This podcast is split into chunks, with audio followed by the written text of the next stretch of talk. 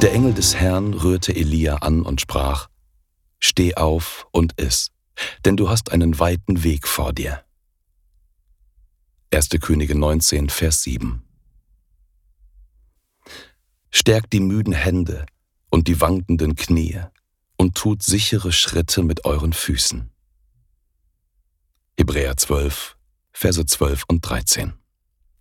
Die Losungen werden herausgegeben von der Evangelischen Brüderunität Herrnhuter Brüdergemeine.